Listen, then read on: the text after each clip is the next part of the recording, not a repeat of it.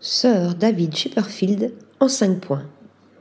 Le vénérable architecte britannique a été honoré par le Pritzker Architecture Prize, la plus prestigieuse récompense de la discipline. Une bonne occasion pour se pencher sur sa carrière et son œuvre. Une multitude de typologies. Dans sa pratique de l'architecture, la collaboration a toujours été fondamentale. La réalité est que de bons bâtiments proviennent d'un bon processus et un bon processus signifie que vous vous engagez et collaborez avec différentes forces, explique-t-il.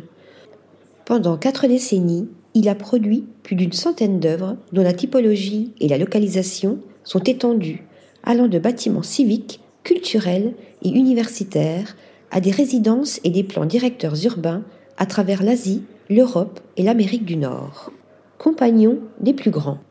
Il a travaillé sous Douglas Stephen, Norman Foster et feu Richard Rogers avant de fonder David Chipperfield Architect à Londres en 1985, qui s'est ensuite étendu dans le monde via des bureaux à Berlin, Shanghai, Milan et Saint-Jacques de Compostelle. Conception marquante.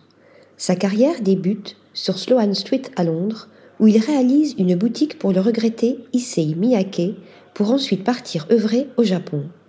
Le River and Rowing Museum est sa toute première construction dans son pays natal.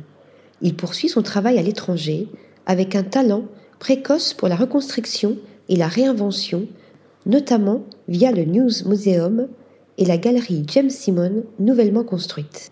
Bien-être social et environnemental. Alors que sa pratique devient plus prolifique, son plaidoyer pour le bien-être social et environnemental augmente, dénonçant la marchandisation de l'architecture qui sert le pouvoir mondial plutôt que la société locale et le manque de pérennité qui contribue à la crise climatique. Les architectes ne peuvent pas opérer en dehors de la société. Nous avons besoin que la société nous accompagne. Essentiellement, ce que nous devons espérer maintenant, c'est que la crise environnementale nous oblige à reconsidérer les priorités de la société, que le profit ne soit pas la seule chose qui puisse motiver nos décisions. Affection pour la Galice. Au cours des dernières années, il a développé une affection et une dévotion profonde pour la Galice en Espagne.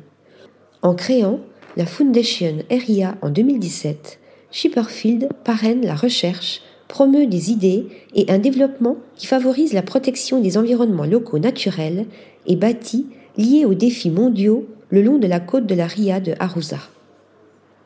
Article rédigé par Lisa Agostini.